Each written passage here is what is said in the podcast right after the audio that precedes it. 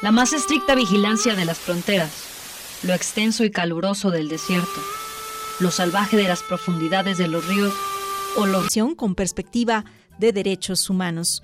Un saludo especial a quienes nos sintonizan en las regiones de los Altos y Norte de Jalisco desde las frecuencias del 104.7 FM, en la costa sur desde el 102.3 FM y en la Ciénega por el 107.9 de frecuencia modulada. Emisoras de la Red Radio Universidad de Guadalajara cuyas potencias nos permiten llegar hasta los estados vecinos de Guanajuato, Zacatecas, Colima y Michoacán. Muchas gracias por acompañarnos. Soy Claudia Alejandra Contreras Navarro y como cada semana te comparto el saludo y el agradecimiento de mis compañeras y compañero quienes hacen posible esta emisión. Leticia Hernández Vega y Vicente Villanueva en la coproducción, Alejandra Cervantes está en el control operativo en cabina y Cándice Carrasco en la recomendación musical que acompaña los temas y amplifica las voces que tienen algo que decirnos sobre la experiencia de la migración. Nuestras líneas de contacto son 800-633-8100, LADA Nacional Gratuita, y el 39292-56019. Repito, 800-633-8100. 8100, Lada Nacional Gratuita y 392-92-560-19. En Internet pueden comentarnos sus opiniones y sugerencias desde las redes sociales de la Radio Universidad de Guadalajara en Lagos de Moreno, Colotlán, Autlán y Ocotlán, Jalisco. Quédate con nosotras que ya comenzamos. Hoy les proponemos conversar sobre migración y salud mental. ¿Sabes a qué se exponen las personas migrantes que están en tránsito por nuestras ciudades, por nuestros barrios y comunidades? Vamos a escuchar esto que nos preparó Vicente Villanueva.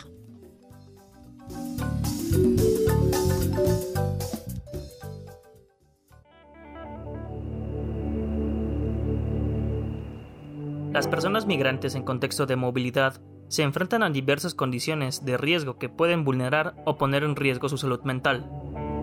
Estas personas deciden salir de sus comunidades y territorios de origen o residencia en muchos casos de manera forzosa y en otras por situaciones o contextos de riesgo a su persona o patrimonio.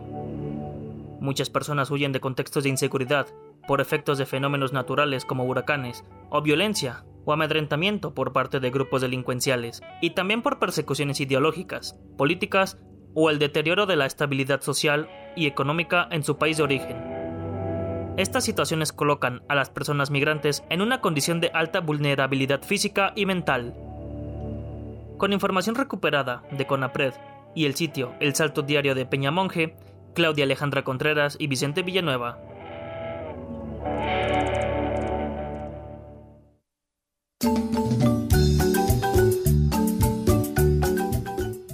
Bueno, para ampliar el análisis y conocer con mayor detalle de qué estamos hablando, conversaremos más adelante con la doctora Patricia Noemí Vargas Becerra, quien es jefa del Departamento de Salud, Enfermedad como Proceso Individual y Colectivo del Centro Universitario de Tlajomulco de esta casa de estudio, la Universidad de Guadalajara. Pero antes, te invito a escuchar a Luis Gerardo Méndez, actor y embajador de buena voluntad de ACNUR, la agencia de la Organización de las Naciones Unidas para los Refugiados en México, quien desde esa trinchera se suma a los esfuerzos para combatir los mitos y estereotipos en torno a las personas desplazadas que buscan refugio en nuestro país y después de escuchar al intérprete de Héctor Velasco Arán Shine, detective independiente, pues regresamos con más. No te despegues.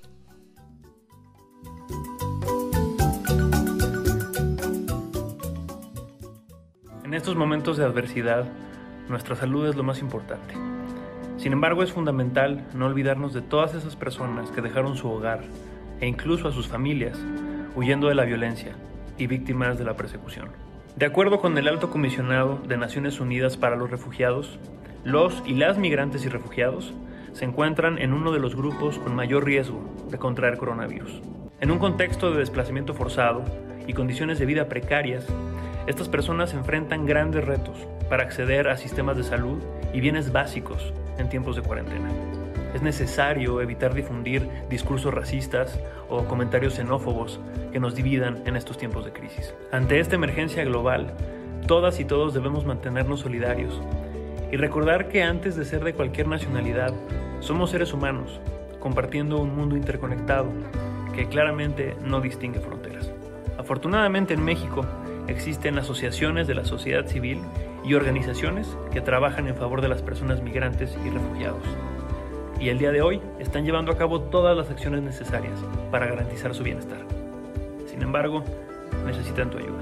Si tienes la posibilidad de ayudar, te invito a ponerte en contacto con alguna de estas organizaciones y sumarte a este esfuerzo colectivo, y así superar esta crisis sin dejar a nadie atrás.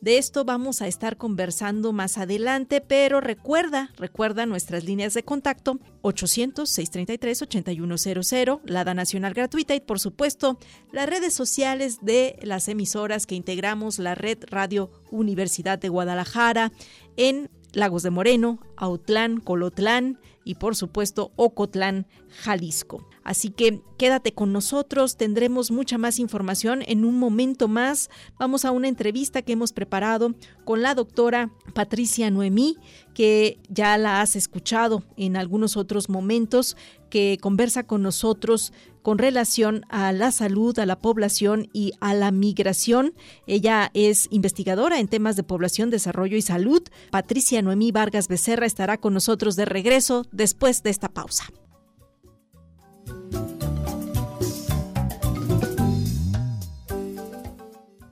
Esta tarde te estamos compartiendo la salud de las personas migrantes en su tránsito, en su recorrido por los diferentes territorios en nuestro país. ¿Cómo es esta dinámica? ¿Cómo es que no percibimos la salud de estas personas que regularmente nos encontramos en nuestras comunidades, en nuestras regiones y que algunas ocasiones apoyamos, ya sea llevando algún alimento o también ofreciendo abrigo o bien una moneda, a veces no nos preguntamos sobre la condición de salud y poco reflexionamos que en este trayecto estas personas también padecen estrés, ansiedad, están viviendo condiciones límites, están sin sus seres queridos, están en la zozobra de saber si van a llegar a su destino o de la premura que tienen por ayudar a sus familiares. De esto estamos conversando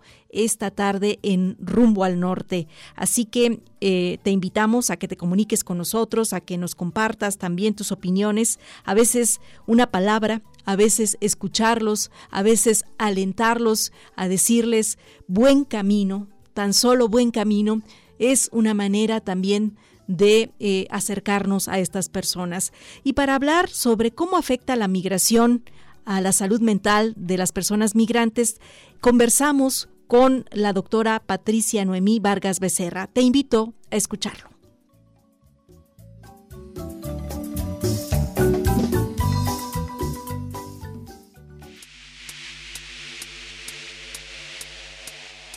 Hola doctora Patricia Noemí, gracias por colaborar nuevamente en Rumbo al Norte, hoy para conversar sobre salud mental y migración en nuestro país. Doctora, ¿cómo afecta la migración a la salud mental de las personas que deciden iniciar un desplazamiento a otros territorios en búsqueda de mejores condiciones de vida? Bueno, mira, eh, tenemos flujos migratorios constantes. En el mundo se estima que tenemos aproximadamente eh, flujos migratorios que van alrededor de los 272 millones de migrantes internacionales. O sea, es un fenómeno presente en todo el mundo que implica problemas de salud. Uno de los problemas de salud que se ha estado hablando ya en los últimos tiempos tiene que ver con la salud mental, que hace tiempo no se discutía, pero que ahora se discute más frecuentemente. Por ejemplo, ya el foro de Davos tuvo una discusión muy importante sobre el costo que representaban las enfermedades mentales en el mundo. Imagínate, en el 2010 se estimaba que la salud mental tenía un costo para los países de 2.493 billones de dólares. En el 2030 se estima que los problemas de salud mental representan para el mundo costos alrededor de los 6.046 billones de dólares.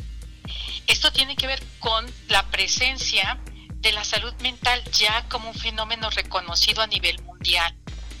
Y esto tiene que ver también con las poblaciones migrantes, porque nosotros tenemos diversos niveles de afectación de la salud mental, tanto en población migrante como en no migrante, porque nosotros tenemos que, por ejemplo, se afecta la salud mental de las familias que se quedan, se afecta de quien, de la persona que participa en este proceso migratorio, y más si es en condiciones de ilegalidad y de no reconocimiento en, en donde se pone el acento en un tránsito con exposición a diferentes riesgos en donde te expones a riesgo de morir. Entonces, sí tenemos afectaciones en, en diversos niveles en la salud tanto física como mental de las poblaciones, tanto migrantes como no migrantes, que de forma directa o indirecta están afectadas por el fenómeno migratorio. Doctora, ¿en qué circunstancias se ofrecen los servicios de salud para las personas migrantes o refugiadas en nuestro país? Tenemos diferentes niveles de atención. Por ejemplo, recientemente se ha reconocido en nuestro país que los migrantes tengan acceso a servicios de salud en las instituciones de salud de la Secretaría de Salud. Entonces, se ha reconocido el derecho a este servicio que debe de brindárseles en las instituciones del sector salud, de las instituciones oficiales. Pero también, a lo largo del trayecto, se tienen diversos albergues donde reciben a los migrantes y también ahí reciben apoyo para atención a su salud mental. Además de que, bueno, diversas investigaciones ya han mostrado como una que realizó la UNAM junto con investigadores de la Universidad de Guadalajara, en donde participamos. Hicimos una investigación en diversos albergues a lo largo de la República Mexicana, desde Chiapas hasta el norte del país, en donde se entrevistaban precisamente a migrantes en tránsito, principalmente centroamericanos, y también había mexicanos que llegaban a los albergues y se les cuestionó sobre diversos problemas de salud y ellos referían problemas que se presentan frecuentemente son una variedad de enfermedades infectocontagiosas, pero también con ansiedad, con depresión y diferentes riesgos que tienen que ver por la situación en la cual ellos se encuentran, ¿no? En ese sentido, doctora, ¿cómo deberían organizarse los servicios de salud para las personas migrantes y refugiadas que están en tránsito por nuestro país? Yo creo que debe de haber eh, ayuda, eh, deben de formarse equipos eh, multidisciplinarios para la atención de las personas en situación de traslado, que tienen que ver con equipos formados por médicos, por psicólogos, por psiquiatras, por trabajadoras sociales y por enfermeras, porque eh, eh, eh, hay que darles una atención integral. Yo creo que se deben de formar redes de atención específicas para esta población móvil y darle seguimiento a lo largo del trayecto que van realizando en toda la República Mexicana. Y esto tiene que ver con el uso de las tecnologías de la información, porque esto tendríamos que tener estas redes de atención que den seguimiento en diferentes instancias del sector salud y tener cruzada información también con las instituciones eh, de beneficencia pública, estas asociaciones o sociedades civiles que tienen diversos albergues a lo largo del trayecto. Entonces, si cruzamos información, con bases de datos, expedientes que se hagan de forma electrónica en donde se pueda acceder al expediente desde que ingresa hasta que sale del país y a lo largo de todo el trayecto se va dando seguimiento no solamente a la atención sino también a los tratamientos que y, a las diferentes eh, afectaciones que sufren su salud física y salud mental de las personas migrantes.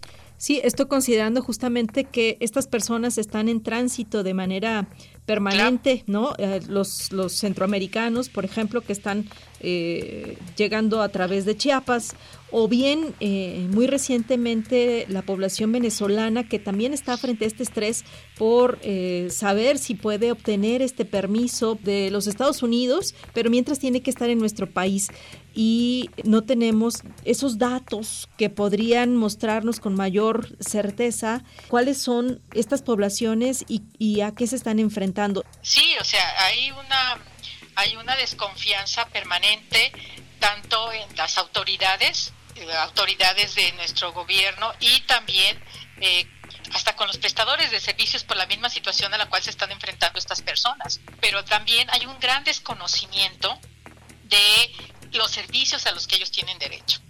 Y esto es lo ellos importante. Tienen un gran desconocimiento de que al ingresar pueden ellos solicitar cierto tipo de permisos, acceder a las vacunas. Información sobre el derecho que tienen a qué servicios, eh, que tienen derecho a servicios de salud, a qué servicios educativos tienen derecho.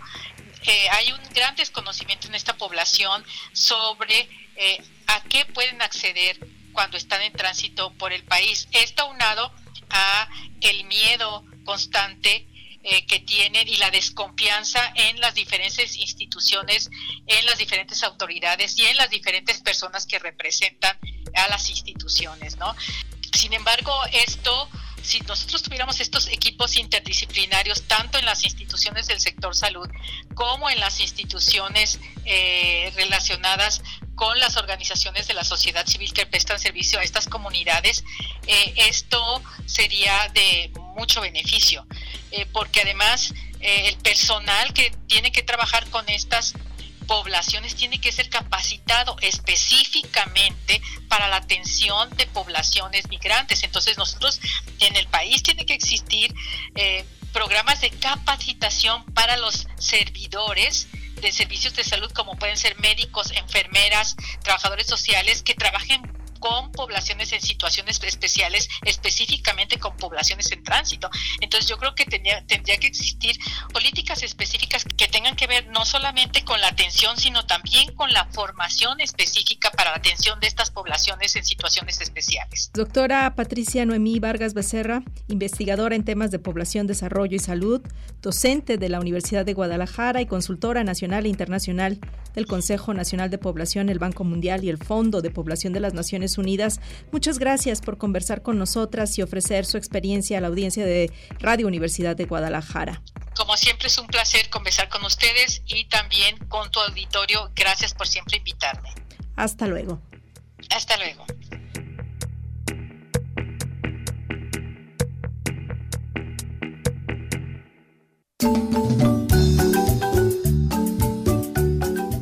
¿Qué opinas sobre esta información que nos comparte la especialista? A veces no reparamos en que cuando una persona migra de sus comunidades de origen, no solamente hay afectaciones a su persona, sino también a sus familias. En las regiones de Jalisco, en el norte, por ejemplo, hemos conocido de pueblos o comunidades básicamente fantasmas de mujeres, de niños que se quedaron sin la figura del papá porque éste salió a buscar mejores condiciones de vida para ellos. Y también esto trastoca el orden, la salud, la organización en el núcleo familiar como también en la comunidad. Hay comunidades enteras que se organizan, que una vez que están en un lugar de, de, residencia en el vecino país del norte, organizan clubes y también apoyan a sus comunidades, pero difícilmente esta readaptación o este retorno se da si no es a través pues de esas eh, condiciones adversas que muchos de nuestros paisanos enfrentan con las redadas o con las detenciones en su recorrido, en su tránsito rumbo al vecino país del norte. Así que eh, cuéntanos cómo es esta migración, cómo afecta también a las comunidades del norte, de la costa sur, de la misma manera que en los altos no es lo mismo hablar de migración eh, independientemente de las comunidades y de los territorios, también hay características específicas, redes de apoyo para la atención de estas personas y también de las familias. Y mira, te cuento también que un informe de la Organización Mundial de la Salud demuestra que muchos refugiados migrantes en situación de vulnerabilidad tienen la peor salud. En todo el mundo, millones de personas refugiadas y migrantes, como los trabajadores migrantes poco cualificados, viven en situaciones de vulnerabilidad y tienen la peor salud que la población de sus países de acogida, sobre todo cuando sus condiciones de vida y de trabajo pues son deficientes. Esta es una de las conclusiones del primer informe mundial de la Organización sobre la Salud de los Refugiados y los Migrantes, en el que se señala que esta grave problemática tiene nefastas consecuencias y que va a dificultar que se alcancen los objetivos de desarrollo sostenible relacionados con la salud de estos grupos poblacionales. La salud, como lo hemos podido atestiguar en los últimos años, es un asunto de interés mundial, global. A veces no reparamos en que el que una población en un determinado país padezca una enfermedad, un contagio, y hoy nos damos cuenta que eso se puede multiplicar y llegar hasta nuestras comunidades y dejarnos aislados o simple y sencillamente eh, sin este bien que es la salud y sin el acceso a la atención. Así que de esto te estamos conversando esta tarde en Rumbo al Norte. Vamos a hacer una nueva pausa y enseguida volvemos con mucho más.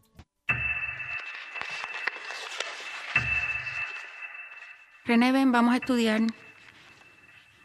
Sí, te voy a hacer una pregunta. Tú me la contestas. ¿Con qué partes del cuerpo jugaban pelota los indios taínos? René, contéstame. Si es fácil. Atiéndeme, atiéndeme, mírame. ¿Con qué partes del cuerpo piensa jugaban pelota los indios taínos? Ya sé, te la canto y entonces así tú te la vas aprendiendo.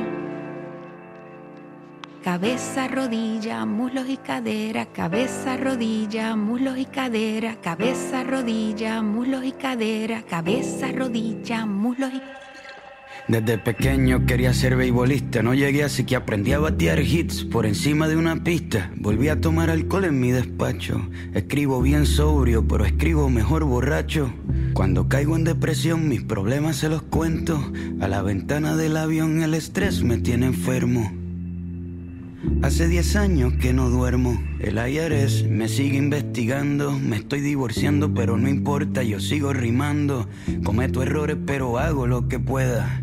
Aprendí a aterrizar sin ruedas y, aunque en la calle me reconocen, ya ni mis amigos me conocen. Estoy triste y me río. El concierto está lleno, pero yo estoy vacío. En la industria de la música todo es mentira, mi hijo tiene que comer, así que sigo de gira. Solo me queda lo que tengo, no sé pa' dónde voy, pero sé de dónde vengo.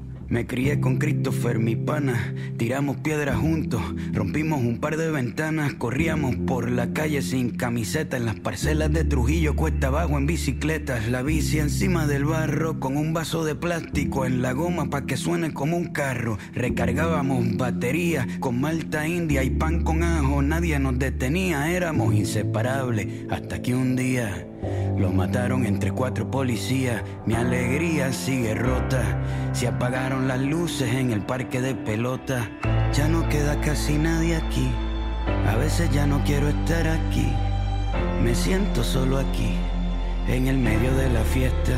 Quiero estar en donde nadie me molesta, quemar mi libreta, soltar mi maleta. Quiero llamar al 7550822 a ver quién contesta. Las peleas con mi padrastro cuando perdí el control las resolvía con él viendo un partido de béisbol. Me invitó a pelear un par de veces.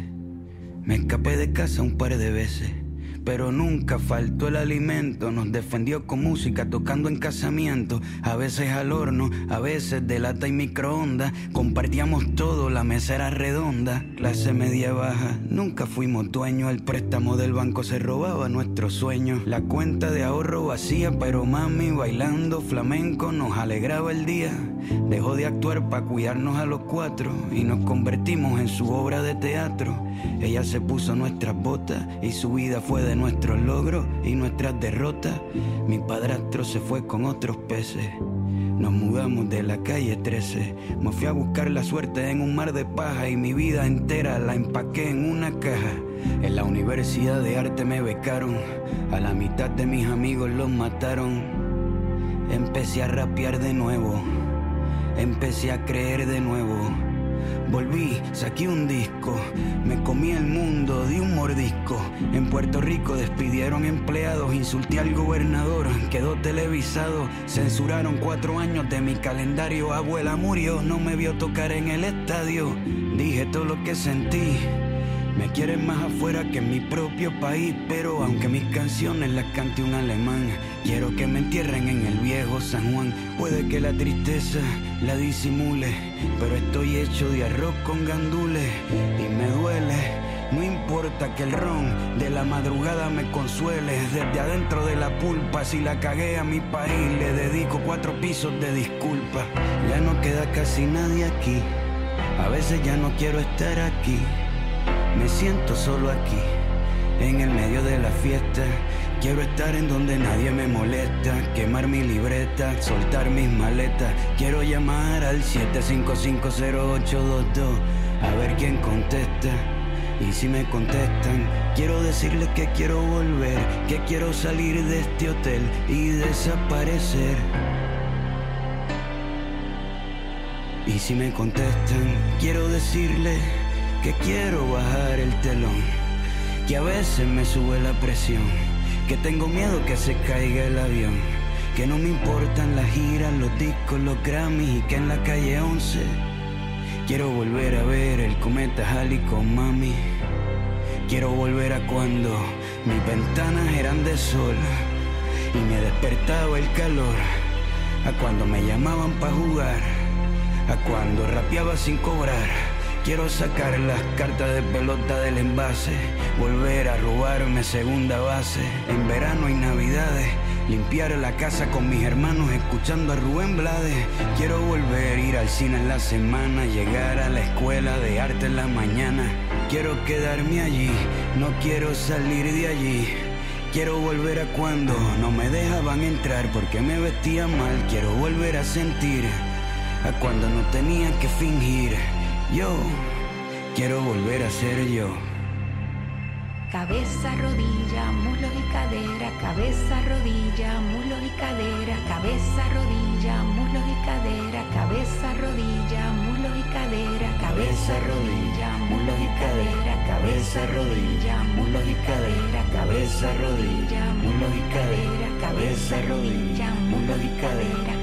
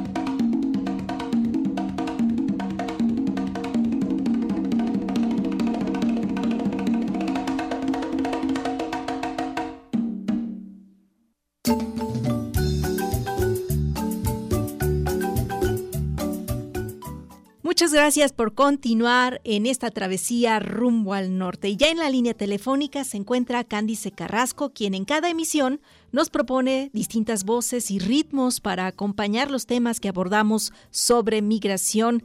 Cándice, primero, muchas felicidades por tu cumpleaños en días pasados y bienvenida. Cuéntanos, ¿qué es lo que acabamos de escuchar?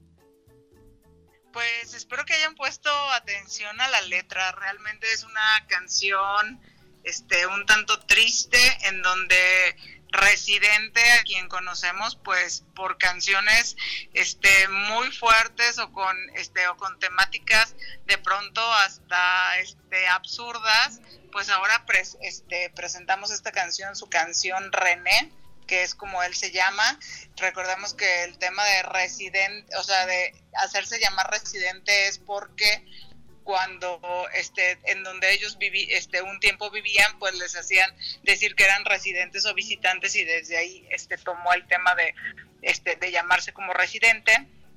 Pero esta canción pues obviamente habla de su propia historia en donde rinde homenaje a su madre recuerda a su mejor amigo de la infancia que este que lo mataron unos policías. Y pues este realmente habla de su estado este mental esta canción la, este, la escribió eh, estando en, este, en México, previo a una presentación que tenía acá en nuestro país, pero él decía que a pesar de que estaba a punto de salir al, escenario, de estar en un concierto que real, este, de presentarse en un, en un foro que realmente pues era un foro muy importante, pues al final de cuentas él lo que quería era tirarse del balcón del hotel en el, en el que estaba y no sabía por qué habló a su mamá este previo a este previo a esto. Su amigo este uno de sus mejores amigos este llegaba al día siguiente y pues obviamente este añorar lo que ya pasó, añorar este lo que este lo que se vivió en otro país, lo que se vivió este en la infancia pues a él este le ha causado este pues muchos problemas mm, mentales este de pronto pues y es un término que de pronto este hemos escuchado mucho en estos últimos tiempos de obviamente en esta canción se escucha roto, él está roto, ¿no? Y entonces, este, para muchas personas al escribir una canción, este, ayuda bastante, pero pues al final de cuentas cuando estamos lejos de donde vivimos, este, donde crecimos, cuando estamos, este, alejados de la familia o alejados de la gente que, que nos conoce y nos reconoce, este es un, tanto cuanto complicado. Entonces, pues pensemos y pues hagamos también como esta reflexión de si hay alguien como un cantante que tiene todo a sus pies, que ha tenido mucho éxito y este y realmente ese éxito no este nubla, se nubla para que este realmente no se esté bien mentalmente. Entonces pues hay muchas cosas que tenemos que reflexionar y que obviamente es el tema que, hoy se está tratando acá en Rumbo al Norte. No quería este ponerles realmente una canción súper triste, pero, pero de verdad sí es una canción que, nos hace pensar y reflexionar si hay alguien que vemos que está teniendo éxito, pero que de verdad se siente así, entonces pues este hay que pedir ayuda y hay que buscar este pues los mecanismos y este y a las personas adecuadas que nos puedan ayudar a salir de esto, pero pensar que el migrar o el ir a otro lado, pues también este nos abre como la oportunidad de buscar este ayuda profesional o buscar otra, otros mecanismos para sentirnos mejor. Pues muchas gracias, Cándice, por esta participación y quienes se interesen en conocer más sobre estas recomendaciones a cargo de Cándice Carrasco, ya les vamos a hacer próximamente un playlist para que puedan compartirlas. Por ahora, muchas gracias y hasta la próxima. Un abrazo grande. Y bueno, vamos a continuar esta travesía rumbo al norte, en Autlán, en Colotlán y Ocotlán. Haznos saber tus opiniones y experiencias, cómo se vive y se observa la migración en esas ciudades, en las regiones en las que te encuentras. ¿Sabes de alguna persona, amigo, familiar que está experimentando estas circunstancias y dónde puede atenderse? Bueno, pues haznos saber tus comentarios 806-33-8100, Lada Nacional Gratuita y también puedes escribirnos a arroba Radio UDG Ocotlán y al Facebook Live, también a cada uno de los eh, sitios de comunicación de redes que tienen las emisoras UDG en las que nos escuchas. Ahora vamos a escuchar también la voz de nuestra compañera Leticia Hernández, coproductora y editorialista, quien ha preparado lo siguiente.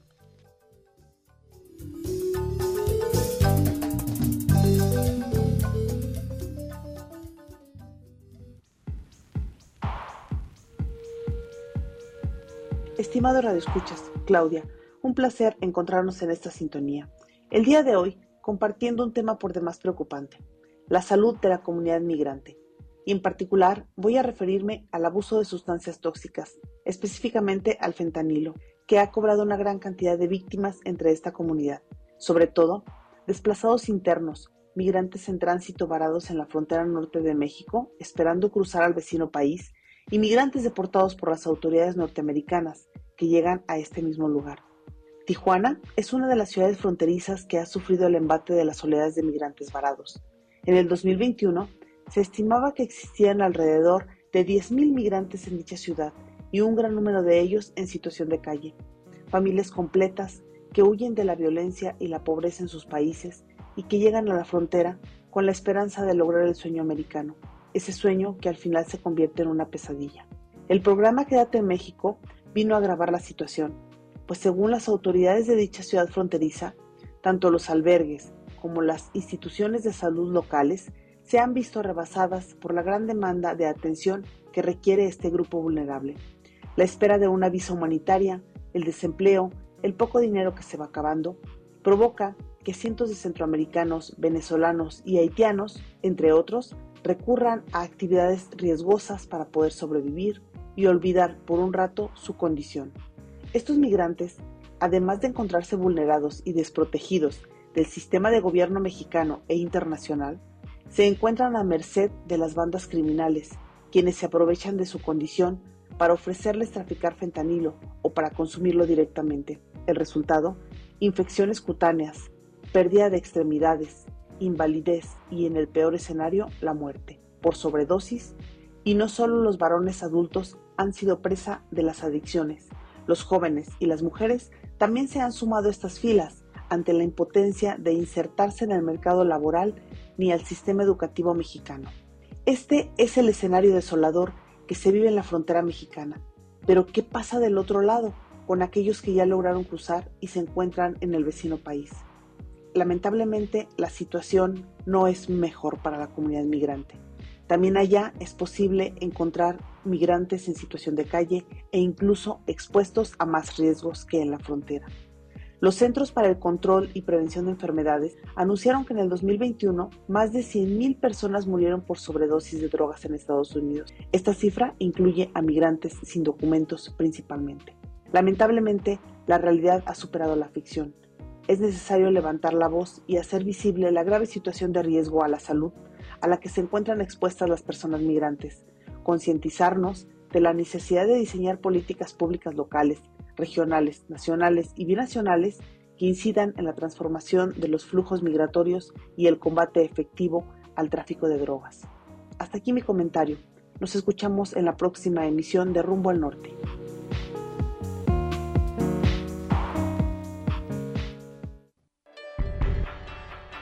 Las políticas migratorias en muchos de los países a los que las personas migrantes desean tener como destino son cada vez más burocráticas y complejas de sortear, por lo que las y los migrantes pueden vivir situaciones límites. Se enfrentan a sistemas y condiciones que consideran injustos. Las personas enfermas mentales que se ven en necesidad de emigrar enfrentan mayores dificultades por su condición de salud, pues no son bien comprendidas y atendidas. Trastornos como la bipolaridad, la ansiedad o la depresión pueden pasar inadvertidos para el resto de las personas que conviven con estos pacientes. A esto se le suman los problemas derivados de la discriminación estructural, la violación de sus derechos humanos por parte de funcionarias y funcionarios de todos los niveles de gobierno, la violencia de grupos criminales, robos, secuestros, violaciones, trata de personas, las detenciones arbitrarias, la falta de acceso a servicios básicos como atención médica y acceso a la justicia, así como los pagos inferiores a los que reciben otras personas no migrantes por hacer el mismo trabajo. Con información recuperada de Conapred y el sitio El Salto Diario de Peñamonje, Claudia Alejandra Contreras y Vicente Villanueva.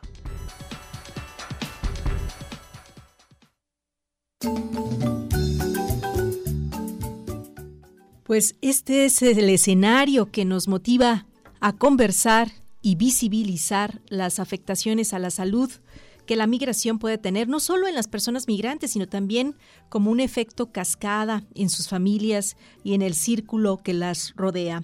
Es importante conversarlo, pero más atenderlo. Por eso es que hoy nos da mucho gusto recibir en esta cabina a la doctora Adriana Berenice Torres Valencia, psicóloga, profesora e investigadora de la Universidad de Guadalajara, quien nos ayudará a ampliar la mirada y orientarnos sobre las alternativas de atención profesional para las personas migrantes con trastornos a su salud mental. Bienvenida, doctora, ¿cómo estás? Muy bien, gracias. Gracias por la invitación.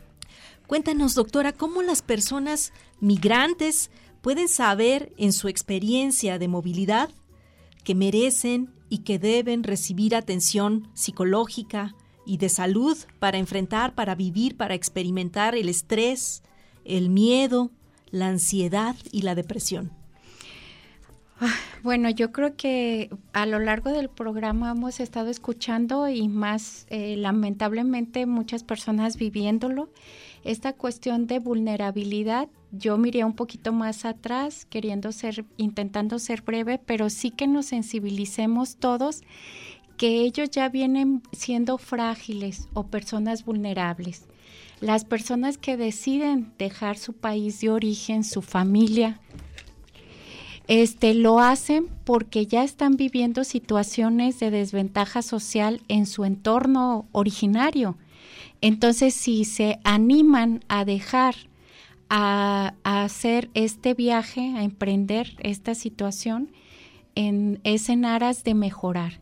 Sin embargo, yo creo que eh, me preguntaría yo si antes de tomar la decisión de migrar, no están ya con un proceso de depresión que les hacen este, tomar una decisión quizás poco pensada y en base a una necesidad, a una necesidad este, real que puede ser por una cuestión estructural de falta de empleo, falta de comida o al revés, que el poco recurso que les queda lo quieren invertir como que si hiciéramos un negocio, ¿no? Con aquella esperanza de que te vaya a ir mejor. Pero bueno, entonces creo que posiblemente ya vienen con alguna situación de vulnerabilidad, de fragilidad en la cuestión psicológica, en donde eh, pues posiblemente ya traigan elementos de miedo, porque muchos vienen huyendo vienen posteriormente de situaciones traumáticas y con toda esta incertidumbre que se genera de no tener un sentido de pertenencia, de no saber si vas a tener para comer, para dormir, dónde bañarte o qué va a pasar mañana, todavía se genera un estado de mayor alerta en los individuos. Entonces, bueno, yo creo que lo primero es que se acerquen sin miedo a las asociaciones civiles que ofrecen ayuda en el camino, así como ofrecen pues la comida, el alimento, un albergue, que se puedan acercar porque ahí hay personal capacitado o que nos estamos capacitando, ¿verdad? Para poder acompañarlos también emocionalmente. Y que, perdón.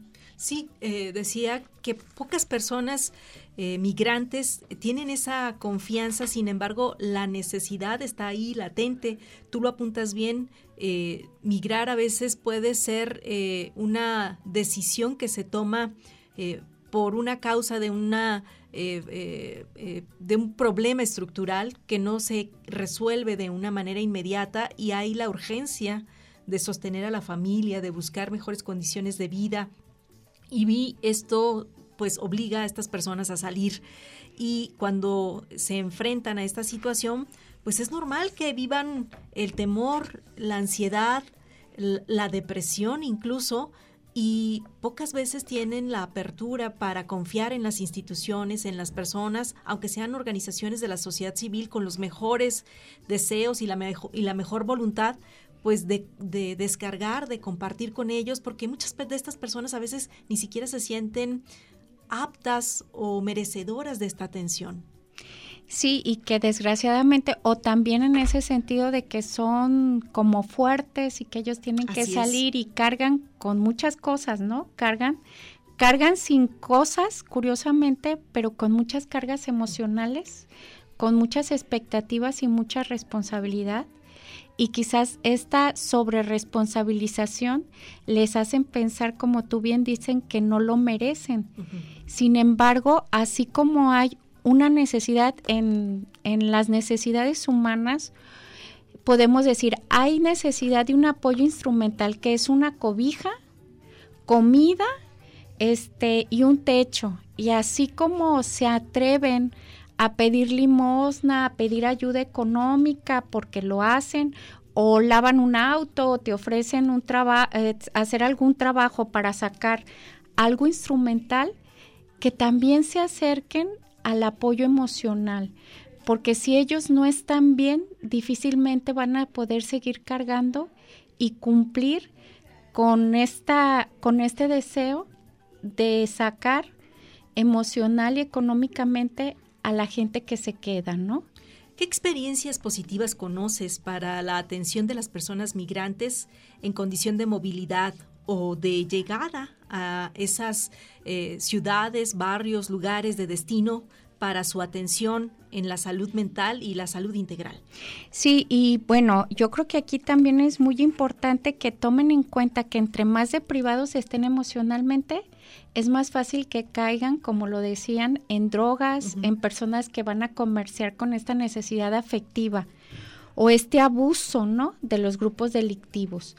Y la parte que tuve una experiencia muy bonita, estuve yo en, en, en Texas con una maestra que se llama Harlene Anderson, trabaja con grupos minoritarios en condiciones de vulnerabilidad y ahí se hace una vez, el fin de semana se llama walking, que es, se da atención a todas estas personas migrantes este y no se les pide documentos, o sea, no tienes que ir porque a veces también uno piensa que a donde vas te van a pedir tus papeles y si no no te atienden.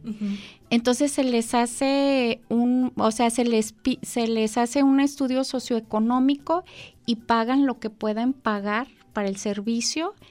Además, también están insertos en situaciones, por ejemplo, en prepas, en preparatorias, en las high school, en, primarias, en donde el psicólogo además hace otra labor que a mí me gusta mucho, que es está formando terapeutas bilingües.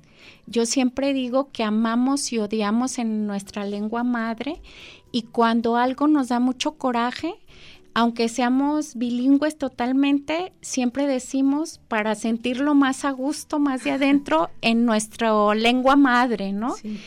Y yo creo que también a veces el tener terapeutas, aunque ya los podamos pagar, digamos, pero que es en otro idioma, se dificulta que nos entiendan. Entonces, el poder tener eh, terapeutas bilingües, que a veces son chicos latinos ya de segunda o tercera generación, pero además hablar en nuestro idioma, poder expresar lo que nos pasa en nuestro idioma es muy favorecedor. También hay iglesias que ofrecen el apoyo y no nada más, vuelvo a lo mismo, es importante. De forma inmediata, pues es importante comer, es importante vestir, es importante bañarnos sin embargo, siempre va aparejado de la seguridad emocional. Y yo creo que la parte de sentirnos emocionalmente cerca a alguien que no nos va a pedir nada a cambio, sino que va a respetar nuestras decisiones, pues eso solamente lo podemos encontrar con un consejero psicológico o con un profesional de la salud mental. Doctora Berenice Torres, muchas gracias por atender esta invitación y orientarnos respecto a las alternativas de atención de salud mental para la población migrante. A ti que nos acompañaste en esta travesía, muchísimas gracias a nombre de los colegas Leticia Hernández Vega, Vicente Villanueva en la coproducción, Cándice Carrasco en la recomendación musical, Alejandra Cervantes en el control operativo y una servidora, Claudia Alejandra Contreras en este micrófono y la producción de este espacio. Te decimos hasta la próxima y quédate en la grata compañía de la Red Radio Universidad de Guadalajara. La más estricta vigilancia de las fronteras lo extenso y caluroso del desierto, lo salvaje de las profundidades de los ríos o los riesgos de viajar trepado en la bestia. Nunca han sido, ni serán, obstáculos para el migrante. decidido a buscar una mejor calidad de vida para su familia. Rumbo al norte.